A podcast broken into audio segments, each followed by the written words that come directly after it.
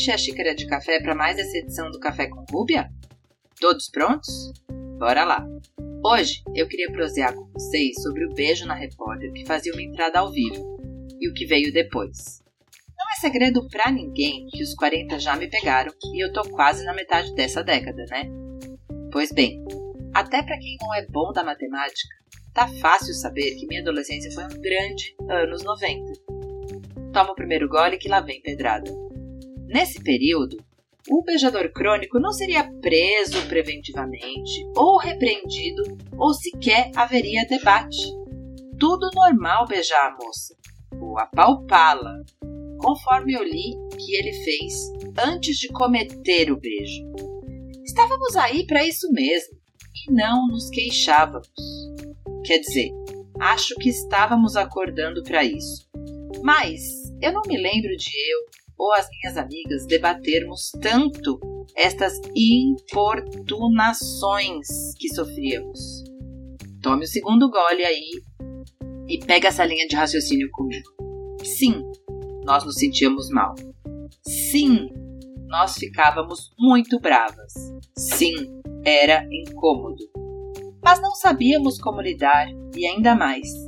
Achávamos meio normal, tipo, ah, ele me achou bonita. Eu amo samba. Eu adoro carnaval. Mas os bailes lá pelos idos dos anos 90 eram cuidadosamente planejados. E só iríamos às festas se com amigas, umas grudadas nas outras. Ou nós já sabíamos, seríamos molestadas. Agora pega o terceiro gole e celebre comigo.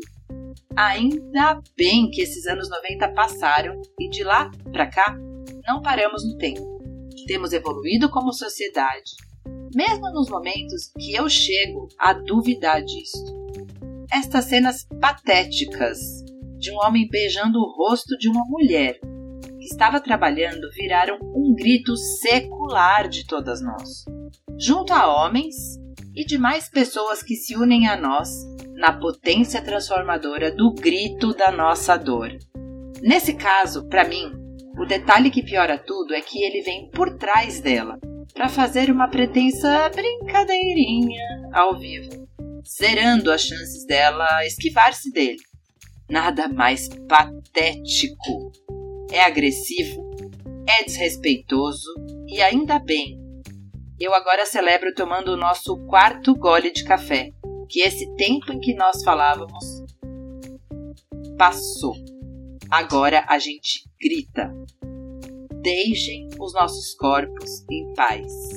Respeitem o nosso espaço e não. Nós não vamos mais nos calar.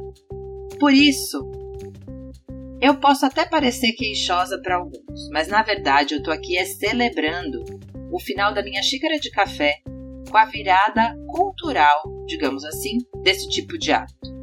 Vira notícia, vira prisão preventiva e nós temos colocado a nossa voz para fora.